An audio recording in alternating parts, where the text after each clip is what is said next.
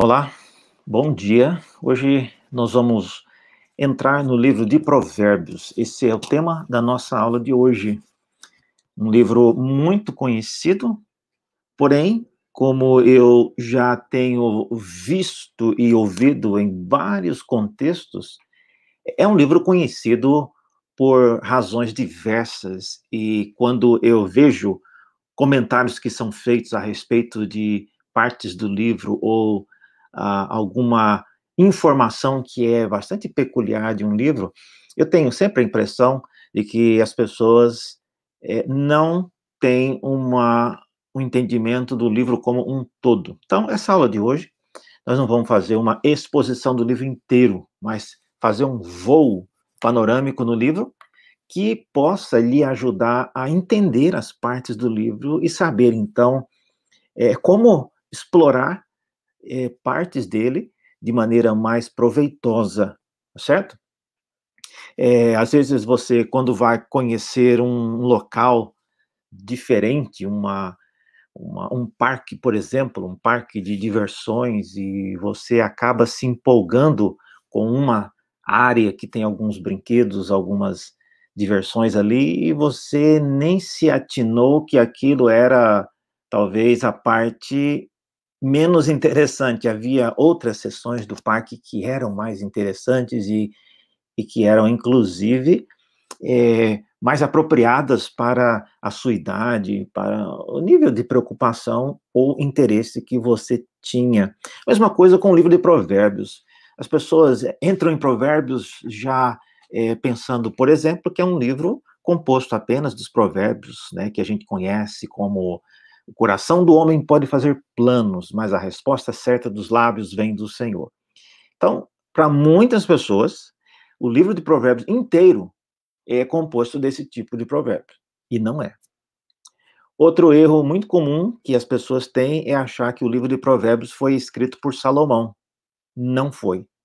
O livro inteiro, nós vamos ver hoje, tem muita, eu diria 95% do conteúdo é de Salomão mas o livro, é, como nós temos na Bíblia hoje, é, o próprio livro dá evidências de que não é esse o caso, tá certo?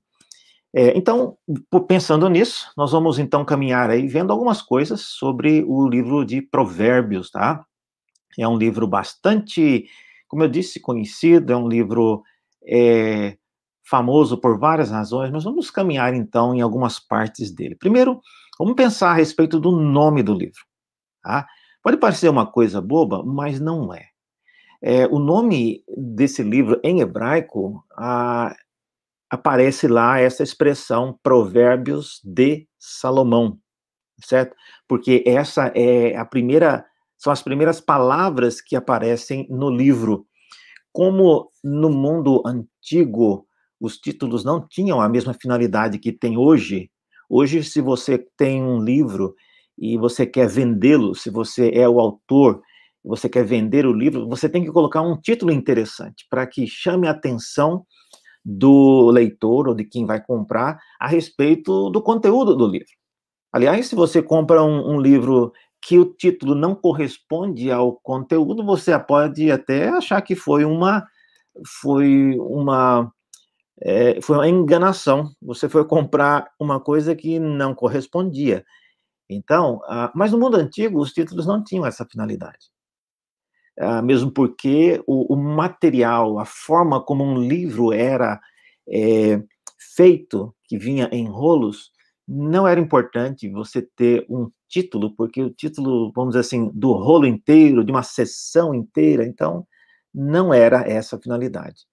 Mas as primeiras palavras que começavam o livro eram importantes porque você olhando na sequência, você sabia, opa, aqui começou o livro de Provérbios, por causa dessas duas palavrinhas que começam o livro. Então é por isso que eles divulgavam isso. É, então, é, o, essa expressão Provérbios de Salomão não é o título, não é a definição do livro falando que todos os provérbios são de Salomão, porque o livro vai mostrar que tem provérbios que não são de Salomão.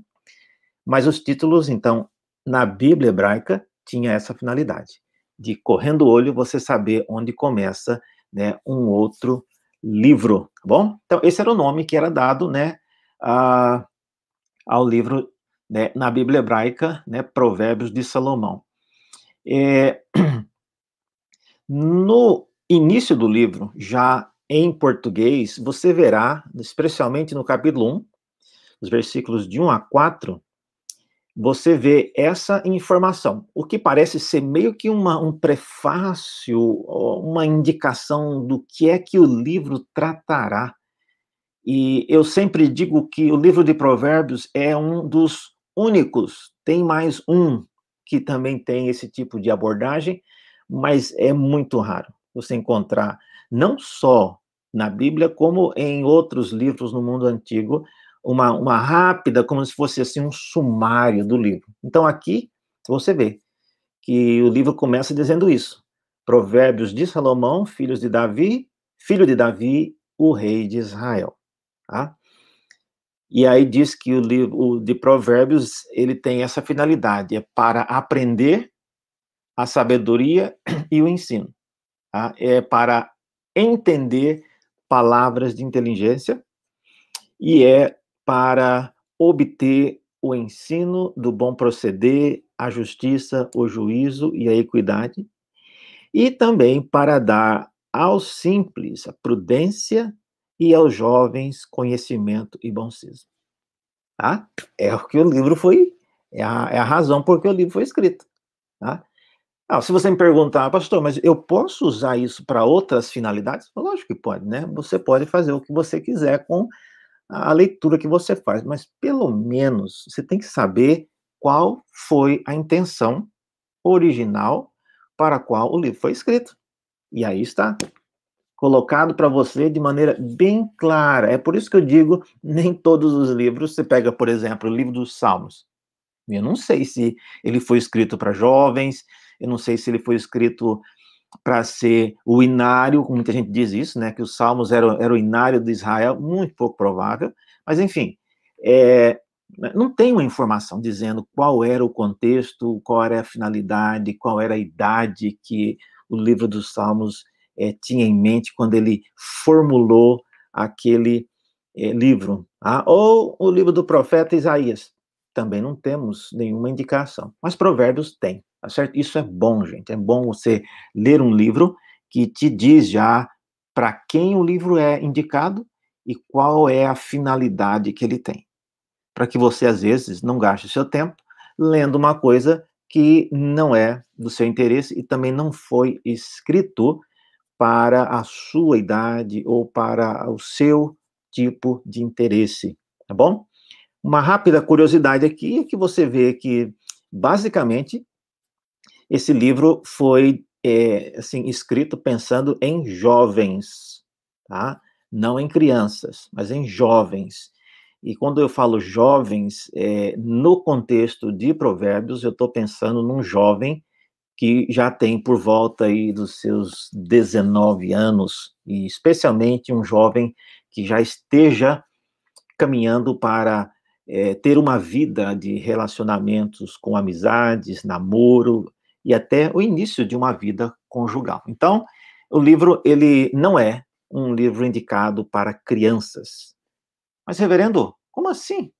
Ah, mais uma vez eu digo, não estou dizendo que não possa usar o livro para criança, não é isso. Eu estou dizendo que quem redigiu os textos e a maneira como os textos foram apresentados deixa claramente, a gente vai ver sobre isso, uma ideia de que o livro não foi escrito pensando em crianças, tá certo? Basta você olhar nas recomendações que são dadas sobre como é, desfrutar da vida sexual do casal e partes do corpo da mulher e, e coisas dessa natureza. Então, quando você começa a ler, você vê que isso não é um conteúdo apropriado para é, crianças com ah, menos de 15 anos, tá certo? Eu diria isso claramente, tá?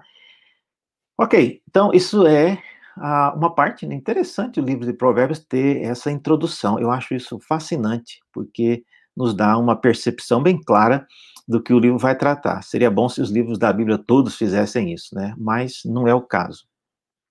Outra coisa sobre o nome do livro é no, na uma tradução chamada Septuaginta, que foi é, a tradução de partes desses livros da Bíblia que foram sendo traduzidos em várias etapas, não foi tudo de uma vez só. Então, eles também, né, quando traduziram isso para o grego, colocaram o nome Provérbios de Salomão, né, preservando essa tradição é, da Bíblia hebraica. A Vulgata, né, a Vulgata latina, é, traduziu como livro de provérbios também, puxando aí a tradição da Septuaginta, e em nossos dias hoje a gente usa, né, é, por exemplo, a revista Almeida, ela coloca Provérbios de Salomão, tá certo? Mesmo que hoje nós tenhamos livros encadernados, que é muito diferente do que tinha no mundo antigo, e não tenhamos mais a necessidade de enfatizar, como eu disse lá no início, as primeiras palavras que começam o livro, mas as pessoas, é, ainda por causa da Vulgata, por causa da Septuaginta, ainda usam essa referência a, ao, ao título, né, Provérbios de Salomão. Então, isso sobre os o título do livro. Vamos agora falar um pouco sobre o conteúdo do livro. Tá? Se você olhar nesse gráfico aí, que estou mostrando, é, o livro de Provérbios ele pode ser dividido em duas partes bem distintas, né? É, as, as, primeiras par, a primeira parte, né, que vai do capítulo 1 até o capítulo no, 29, contém o que propriamente nós dizemos são os provérbios de Salomão, tá? E nesse trecho de 1 a 29, você tem é, vários pontos. Por exemplo, se você olhar no primeiro bloco, estão vendo aí que tem esse primeiro bloco, né, na, na parte de cima aqui, diz, diz o versículo, capítulo, esse aqui é capítulo, tá?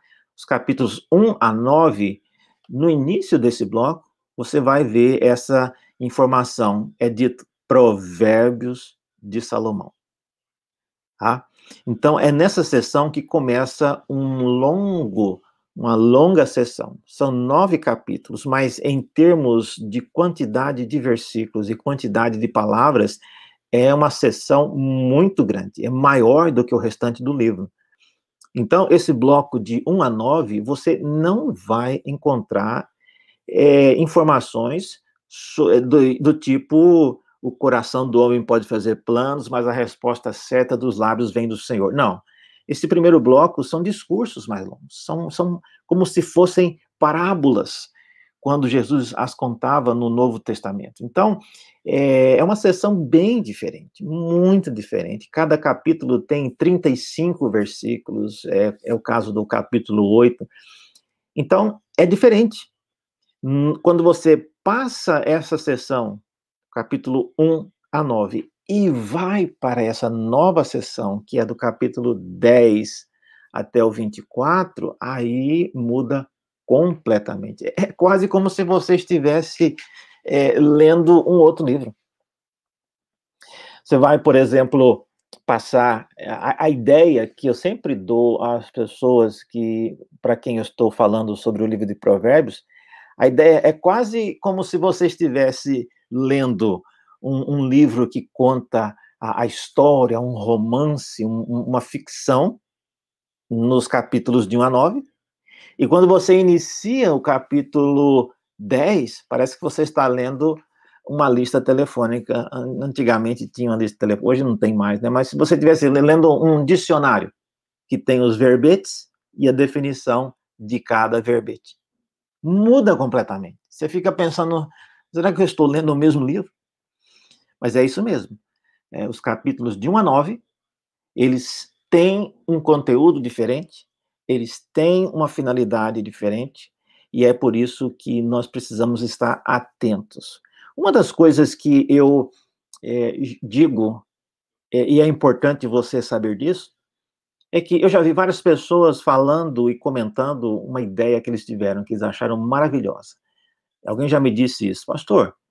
Eu gosto de ler o livro de Provérbios porque ele tem 31 capítulos. E aí é um capítulo para cada dia do mês. Não é interessante isso? A gente lê, no mês você lê o livro de Provérbios. Ah, interessante, você pode ler. Nunca é errado ler a Bíblia, mas eu diria que não é a maneira correta de ler o livro de Provérbios. Tá? Por quê? Porque esses primeiros nove capítulos, eles têm uma, uma, uma cadência diferente, eles têm uma pegada diferente, né? E quando você passa para essa segunda sessão, do capítulo 10 até o 24, aí muda completamente. Para você ler um capítulo, vamos, vamos pegar, por exemplo, o capítulo 10, é muito difícil, porque você irá ler dezenas de provérbios individuais que não estão relacionados um com o outro. Não tem como você é, juntar assim cinco provérbios e tentar achar a suma ou a, alguma coisa que una a ideia entre esses provérbios. Não tem. Ah, então, essa é a razão porque esses capítulos de 1 a 9 foram escritos para gerar um contexto, um ambiente que você pudesse ter na mente, para que depois a sessão que traz os provérbios individuais pudesse ser interpretada à luz daqueles cenários que você já ouviu né, na primeira parte. Muito bem, essa é o primeiro quadradinho, tá vendo? Esse aqui, ó, a, a, o discursos da sabedoria. O próximo bloco aqui, como eu disse, são os chamados os provérbios é, de Salomão também. Aparece novamente o título, Provérbios de Salomão, tá? Mesmo que já tenha sido dito lá no início do livro, aqui no capítulo 10, repete essa expressão, Provérbios de Salomão. Alguns estudiosos, incluindo eu, já disseram que por causa dessa repetição do, do nome, do título que aparece lá no início do livro, Provérbios de Salomão, aqui no capítulo 10 aparece novamente Provérbios de Salomão, isso pode ser uma indicação de que essas sessões do livro foram circuladas, elas já existiram individualmente durante a vida de Salomão, antes de serem finalmente ajuntadas em um único livro que hoje nós conhecemos como o livro de Provérbios na Bíblia. Tá? Então, essa é uma boa indicação, eu creio nisso, que essas sessões, por exemplo, do capítulo de 1 a 9, é, existiu antes de fazer parte do livro de Provérbios, é, circulava entre o povo de Israel como um, um bloco né, independente. Ah, então, essa informação que aparece no início do capítulo 1, dizendo Provérbio de Salomão, essa expressão se repete no, no início do capítulo 10, a mesma coisa, Provérbios de Salomão. E ela vai acontecer novamente no capítulo 25, a mesma expressão, Provérbios de Salomão. Então, evidentemente, essa repetição deve ser uma maneira né, de identificar esses blocos como sendo de autoria salomônica, tá? mas também uma evidência de que esse material é algo que já deve ter circulado antes de fazer parte do livro que nós conhecemos como sendo de Salomão. E aqui gente, ainda por, nessa, nesse esboço, olha só, eu quero que você leia na, na sua Bíblia depois, no capítulo 25 de Provérbios, no versículo 1, é, aparece aí só o comecinho, né? Vocês estão vendo aqui?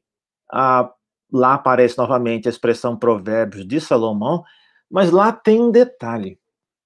Isso no capítulo 25, né? No versículo 1. Lá diz que esses provérbios, eles foram transcritos pelos homens de Ezequias. Tá? Então, veja, pense comigo, se os provérbios dessa sessão, do capítulo 25 de Provérbios, eles foram transcritos, ou seja, não, não vem ao caso de onde eles estão transcrevendo isso e por que que eles estão transcrevendo, não vem ao caso agora, mas o que vem ao caso e que é importante para nós é se os homens de Ezequias estavam fazendo isso, significa então que o trabalho deles, que depois foi ah, inserido no livro na forma final, como nós conhecemos hoje, foi um trabalho que aconteceu depois e muito depois, séculos depois da morte de Salomão. Então veja, se nesse capítulo 25 tem uma coleção que foi feita pelos homens de Ezequias, então o trabalho final, o livro como nós conhecemos ele hoje, né, a forma final dele não é de autoria salomônica. Repito, eu não estou dizendo que o conteúdo do livro, já, inclusive o capítulo 25 fala isso, que os provérbios são de Salomão. Tá? Então, é longe de mim falar que o conteúdo não é de Salomão. Está dizendo que é mas o, o, formato final, colocar esses três blocos juntos, juntamente com o que vem aí pela frente, é isso que não é da autoria de Salomão, tá certo? É Deus chamou outra pessoa para fazer esse trabalho. Quem? Não sei. Tá? Ah, mas se o senhor não sabe, você não devia falar então que não foi Salomão. Não tem nada a ver uma coisa com outra, irmãos. Tá? o, o texto mostra claramente, nesse capítulo 25, que homens de Ezequias, talvez tenham sido eles que Deus uh, usou para dar esse formato final no livro. Bom, é, foram homens é, uh, ungidos por Deus para fazer várias coisas, e dentre eles os filhos de Coré, por exemplo, que estavam lá nos dias de Ezequias, quando Senaqueribe chegou para tentar invadir a cidade de Jerusalém, eles é, compuseram salmos maravilhosos, como o Salmo 46, por que não terem sido usados por Deus para é, dar a forma final e reunir esse conteúdo de Salomão que é, certamente circulava de maneira independente e eles, por vontade divina, uh, foram instruídos a reunir isso e fazer disso um livro só.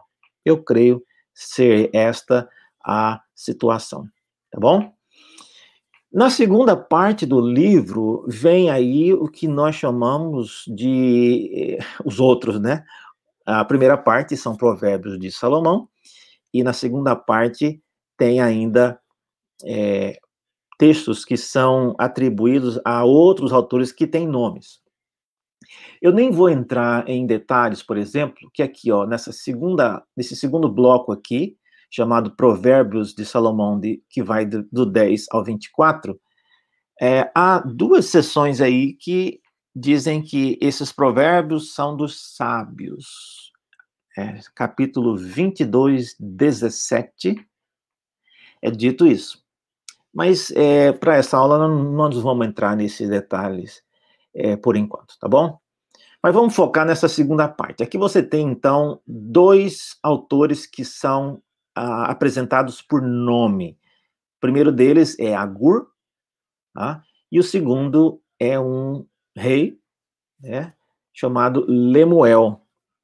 É, o capítulo 30 de Agur é atribuído a, a ele, e ele é um, um autor que escreve os chamados provérbios numéricos. Tá? Ele é muito conhecido por isso. É, e você deve se lembrar de algum desses provérbios onde se diz há quatro coisas que eu não entendo, cinco que não me entram na cabeça. E aí ele começa a listar isso, isso, isso, isso. Então, sabe, esse tipo de provérbios é o Agur que faz.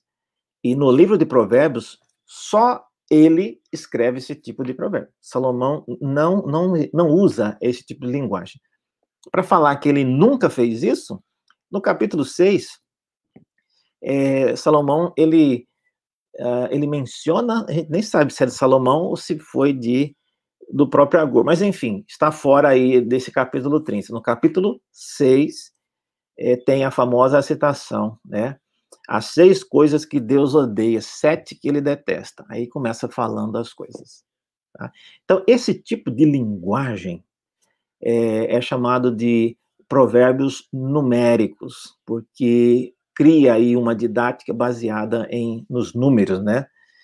Não que os números tenham um significado importante, né? Porque qual a diferença de falar as seis coisas que Deus odeia, sete que ele detesta?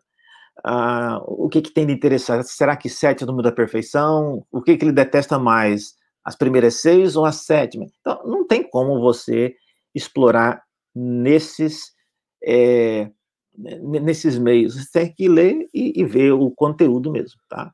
De qualquer forma, né, é, Agur é a pessoa que, pelo jeito, acabou incentivando Salomão a explorar isso. Né? Salomão deve ter se interessado ao ponto de trazer o próprio Agur para fazer parte né, do livro que viria a ser a palavra de Deus, tá bom? Então, uh, Agur é o primeiro deles. O segundo é o Lemuel, capítulo 31. Lemuel é uma pessoa que Segundo ele, se você ler lá na sua Bíblia, capítulo 31, ah, é dito que as palavras dele, ele as aprendeu com a sua mãe. Interessante isso, né? Ah, aprendeu com a sua mãe. Então, quem era sábia era a mãe. A mãe ensinou para o filho e agora o filho está passando adiante aquilo que aprendeu da mãe. Tá certo? Isso mostra que no mundo antigo, a responsabilidade por instruir os filhos nos caminhos do Senhor não era só do pai, mas era do pai e da mãe. Ambos tinham o privilégio de ensinar a palavra de Deus, de conhecer a palavra de Deus e de lê-la para os seus filhos, tá bom? Não é uma responsabilidade só dos pais, do, do pai, mas é uma. Eu sempre gosto de usar a expressão, era um privilégio de ambos, tá certo? O livro de Provérbios vai dizer várias vezes: filho, ouça a instrução do teu pai e obedeça a, a lei né, da tua mãe, a Torá né, da tua mãe. E, e muitas pessoas acham que é verdade que a palavra Torá significa também é, lei no sentido de instruções de como ah, pentear o cabelo, de como cuidar do corpo, de como. É, pode ser também. Mas, à luz do que nós vemos aqui agora e de outros exemplos no livro, é, é, é certamente as mães também conheciam a lei, a palavra de Deus tá bom? Mais adiante, muito mais adiante, já não tem mais a ver com a história do povo de Israel no Antigo Testamento, mas a cultura judaica, isso para frente, gente. Nós estamos falando aí depois do retorno do exílio, depois da construção do templo quando ele foi destruído e depois do exílio, ele foi reconstruído. E aí inicia um período chamado o período do Segundo Templo, que vai desde quando o templo foi reconstruído nos dias de Esdras e Neemias até a destruição disso. É, esse templo já sofreu outras alterações, mas vai até a queda no ano 70 depois de Cristo. Então, esse período aí, o judaísmo é, não nas sinagogas, por exemplo, não permitia que a mulher né, entrasse, na, per, permanecesse, assistisse e aprendesse, e há algumas linhas mais radicais que mostram claramente que não era permitido a mulher sequer ler o Talmud e, e outros escritos sagrados né, dos judeus, mas isso não é no período do Antigo Testamento, isso não representa a vontade de Deus, tá certo? É, aqui nós vemos claramente que Salomão era alguém que tinha interesse sim em mostrar isso, bom? qual é a finalidade dele falar que o Lemuel aprendeu isso com a mãe? Bastava dizer que é Lemuel quem está dizendo e pronto. Mas não. Então aqui fica uma dica, certo? Da atuação, da participação é, de mulheres no ensino a, e também no conhecimento da palavra de Deus no mundo antigo. É um detalhe, não sei quantos se lembram, mas nos dias de é, do rei Josias, quando o rei foi fazer uma, uma reforma no templo, já devia estar muito é, desestruturada a, o templo, e ele foi fazer uma reforma, não só espiritual na, no país, mas também no templo. E foi achado lá nos escombros um livro. E nesse livro tinham coisas escritas que ninguém sabia sequer o que era o livro, muito menos eh, do que se tratava ou para quem aquele livro era escrito. E olha só a ironia. Ninguém ali, nem o rei, ninguém dos seus assistentes, sacerdote, ninguém sabia que livro era aquele ou se aquelas palavras tinham a ver com o povo ali. E a Bíblia diz que ah, só teve uma pessoa que conseguiu ler e uh, entender do que se tratava e falar uh, o que estava acontecendo. Foi uma mulher chamada Hulda, uma profetisa. Né? E ela disse: Olha, esse livro é o livro da lei de Deus. E esse, e esse livro não só é o livro da lei de Deus, mas tudo que está dizendo aqui vale para vocês, que são líderes que, que você, meu senhor, que é o rei de Israel, né, tem responsabilidades enormes aqui. E aí, então, Josias, a, a ocasião, resolve, então, obedecer às leis que estavam naquele livro e fazer várias reformas conforme. Então, resumindo, foi uma mulher quem deu essa, essa direção. E por que, que ela fez isso? Porque ela sabia, ela conhecia. Então, essa é uma prova de que no mundo antigo, é, nos dias do Israel do Antigo Testamento, não era como é, foi já no período posterior, né, do judaísmo, né, dos dias de Jesus e no período do Segundo Templo. São coisas bem diferentes. Ok? Muito bem, então aqui é o, uma visão geral, um voo geral no livro inteiro. Vamos agora a ver algumas peculiaridades, tá certo? Agora tem a ver já com temas é, que são tratados no livro e não uma visão panorâmica. Uma primeira coisa, gente, é que você verá que o livro de Provérbios ele tem uma abordagem preventiva. O livro de Provérbios não é um livro que tem a finalidade de restaurar alguém que caiu em pecado ou está afundado em algum tipo é, de, é, de situação que corrompeu a sua vida. Não. Pela linguagem, você percebe que o autor está pensando em preparar o jovem. Daí essa expressão preventiva, tá certo? É, veja, por exemplo, é, Provérbio 16, né, um texto famoso, né, o coração do homem pode fazer planos, mas a resposta certa dos lábios vem do Senhor. Esse tipo de, de provérbio mostra que é, essa linguagem é uma linguagem preventiva, ela, ela não pensa, né, em como é que você pode, né, corrigir o que você fez de errado, e voltar-se aos caminhos do Senhor com os seus planos. Não. A linguagem, ela pressupõe que você ainda irá fazer os planos. Então é por isso que eu digo, quando você lê um livro que você sabe não é indicado para você, você vai começar a ler as primeiras páginas e você já terá a conclusão, não, isso aqui não é para mim, porque eu, eu já passei desse ponto. Eu estou precisando de alguém que me ajude a corrigir. Eu já fiz os meus planos, eu já errei em todos eles, já deu errado, e agora eu preciso de alguém que me ajude a voltar. Tá?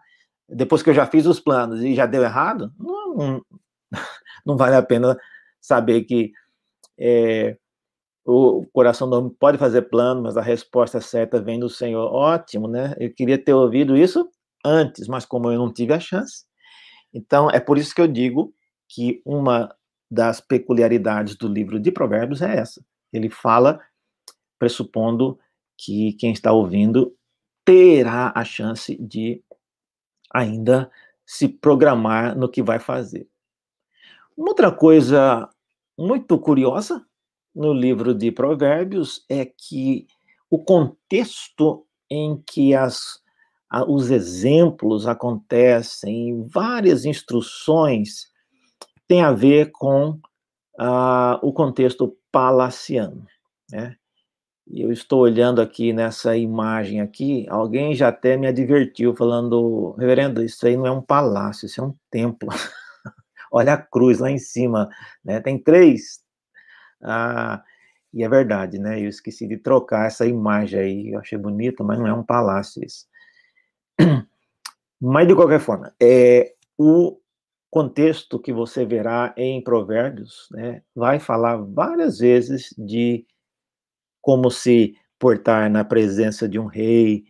É, quem escreveu o livro, né, a, boa parte dele, né, foi Salomão, que era rei e ele era filho de um rei. Nós vimos que Agur, Agur não, Lemuel também era um rei. Então veja só, três, né, dois, duas pessoas aí envolvidas na, na composição do livro é, eram reis. Aquele grupo, lembra daquele grupo no capítulo 25 que fala que eles transcreveram os provérbios de Salomão? eram os homens de Ezequias. Ezequias era um rei. Então, ah, você vai andar no livro e vai perceber isso. Tá? O livro está bastante voltado para esse contexto, esse cenário. Por quê? Será que um livro só para nobreza? Será que é um livro voltado somente para a classe alta?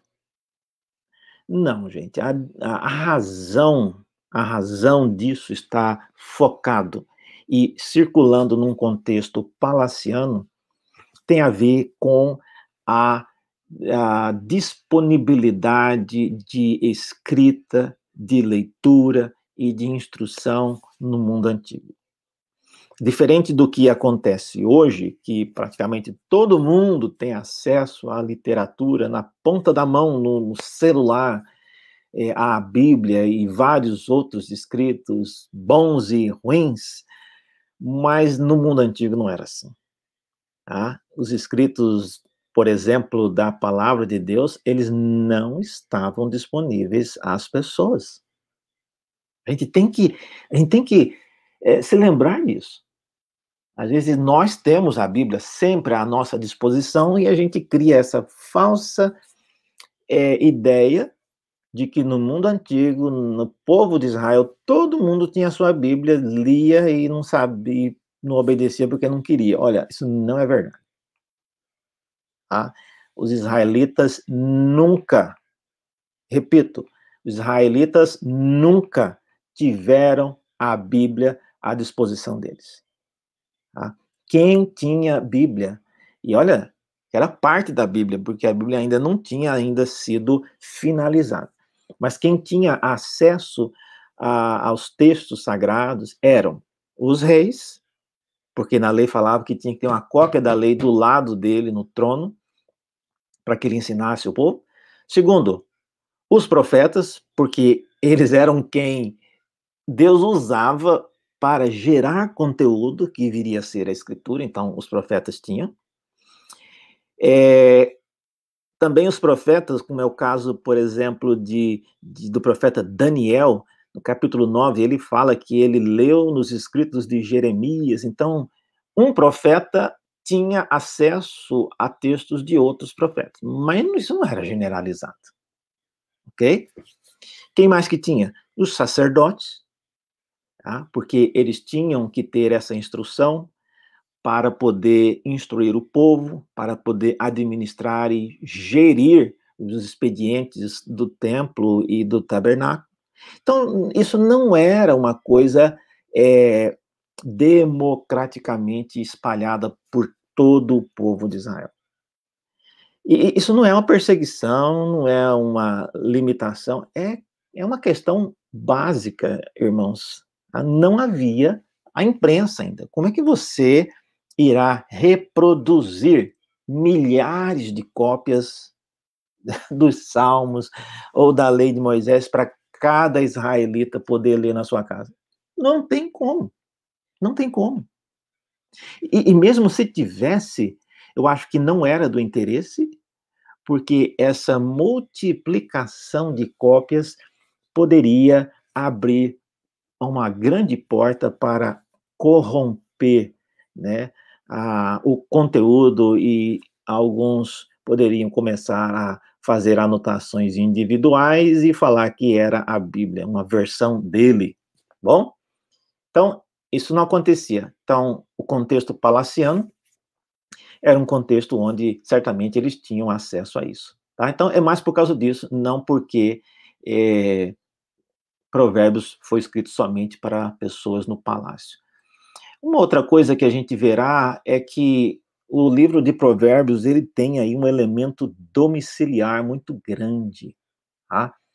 Expressões do tipo filho meu, pressupõe que o livro de Provérbios ele foi escrito é, pensando, né, numa juventude e isso é marcante e, como eu disse, isso mostra que não é importante, não é correto você ler Provérbios é, pensando que é um livro escrito para restaurar alguém já de situações trágicas, tanto morais como de outras sortes. Não. O livro de Provérbios é um livro preparatório. É um livro que, como dissemos anteriormente, é, tem uma linguagem preventiva. E a prevenção é uma coisa importante, tá bom? É, isso a gente observa no padrão das admoestações. O padrão das admoestações, é, como eu disse, né, usando a expressão filho meu, é recorrente. Tá? É, no capítulo 4 de Provérbios aparece no plural essa expressão, ouvi filhos. E aí você pode, inclusive, é, incluir aí não só o filho do sexo masculino, mas também a filha, tá? É, lembrando que no judaísmo posterior, que já não tem mais nada a ver com o povo de Israel, tá? eles não ensinavam as meninas e nem as mulheres, mas no povo de Israel, né, não tinha né, essa distinção. Então, tanto o pai, quanto a mãe, quanto o filho, quanto as filhas tinham conhecimento, né, e tinham o privilégio do acesso, né, à lei de Deus que era falada, ouvida a, ao ouvido das pessoas. Uma outra peculiaridade do, na linguagem de provérbios que você vai observar é que ela é uma linguagem, ela tem aí uma abordagem individual, tá? Nesse famoso provérbio, ensina a criança no caminho em que deve andar e ainda quando for velho não se desviará dele. É, três coisas aí me chamam a atenção. Primeiro, é que, e sobre isso, de, se você quiser depois, leia, eu tenho um artigo que está publicado aí em, em, vários lugares, mas se você digitar no Google a expressão é, a proposta pedagógica de Provérbios 22. É, você vai encontrar no Google e tem um artigo meu sobre isso. Eu não vou falar muito sobre isso porque já está lá. Mas uma coisa aí, quando você lê aí a, a criança, tá?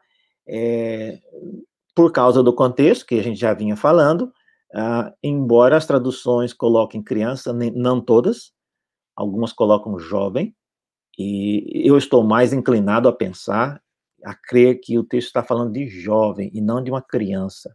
Esse texto está falando de um caminho, tá? E, e o caminho não é o caminho que nós queremos para a criança, mas é o caminho que a criança deverá andar. Então, esse provérbio aí é um provérbio que não deve ser lido como sendo uma promessa. Tá? É que se você criar o seu filho nos caminhos do Senhor, ele não vai se desviar. Tá? É, então, não é isso. Tá? É, é o, o, projeto de Provérbios, a visão de Provérbios é outra. É de você preparar uma criança, um jovem, conforme, segundo, pensando, te, tendo em vista o tipo de caminho que ele terá que trilhar. É isso que esse provérbio está ensinando. E não fazendo uma promessa para você de que se você criou na igreja, você pode ter 100% de certeza que ele não vai se desviar. Gente, isso não é verdade. Não é verdade nem na Bíblia e nem na prática. Porque tem pessoas que são tementes a Deus, homens e mulheres de Deus, criaram seus filhos na, nos caminhos e na demonstração do Senhor, e eles, quando cresceram, resolveram abandonar tudo. E aí, como que você faz com esse versículo se você entende como uma promessa? Ah, então, Deus não cumpriu a promessa dele, porque eu fiz tudo o que ele mandou, criei o filho da maneira como ele me instruiu e agora todos estão no mundo, não querem saber de nada de igreja. Então, é, a conclusão que algumas pessoas chegam é: bom, então Deus não cumpriu a promessa dele. É, alguns até dizem: ah, mas você criou na igreja, tem que ser criado no evangelho. Como é que você sabe disso? Tem pessoas que foram criadas totalmente é, fora do evangelho e quando cresceram se tornaram homens e mulheres de Deus tementes a Deus. Então, resumo, isso não é uma promessa. Isso mostra, na verdade, uma abordagem individualizada, tá? lidando com a peculiaridade de cada criança. Tá? Então, isso é uma, é uma uma coisa muito interessante que você observará em Provérbios. Tá? Então, ah, essas coisas mostram que o livro de Provérbios era um livro né, voltado para uma finalidade específica, tinha um público-alvo muito específico, e hoje, 2021, se você quiser fazer uso do livro de Provérbios, você tem que estar atento para essas peculiaridades, tá bom? Isso não significa que você não pode usar, não possa usá-lo para outros fins, mas é sempre bom, é sempre bom você ter em mente o motivo e a razão por que o livro foi escrito, certo? Eu espero que Deus possa usar ah, essas instruções que são básicas e rápidas sobre o livro de Provérbios para lhe dar essa visão panorâmica e poder aproveitar as partes do livro com mais interesse.